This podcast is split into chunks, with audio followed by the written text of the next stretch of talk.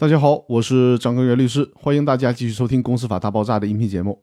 这期和大家讨论的话题是股东代表诉讼共同原告诉求的提出时间。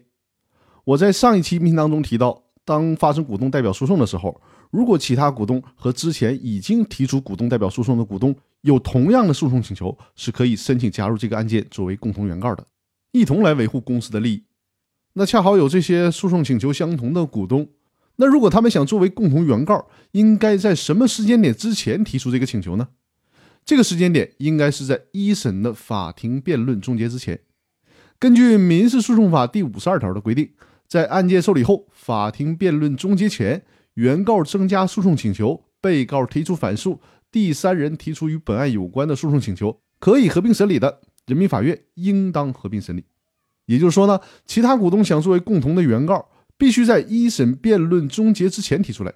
如果一审案件开庭审理已经结束了，其他股东再想作为股东代表诉讼的共同原告，那就没有机会了。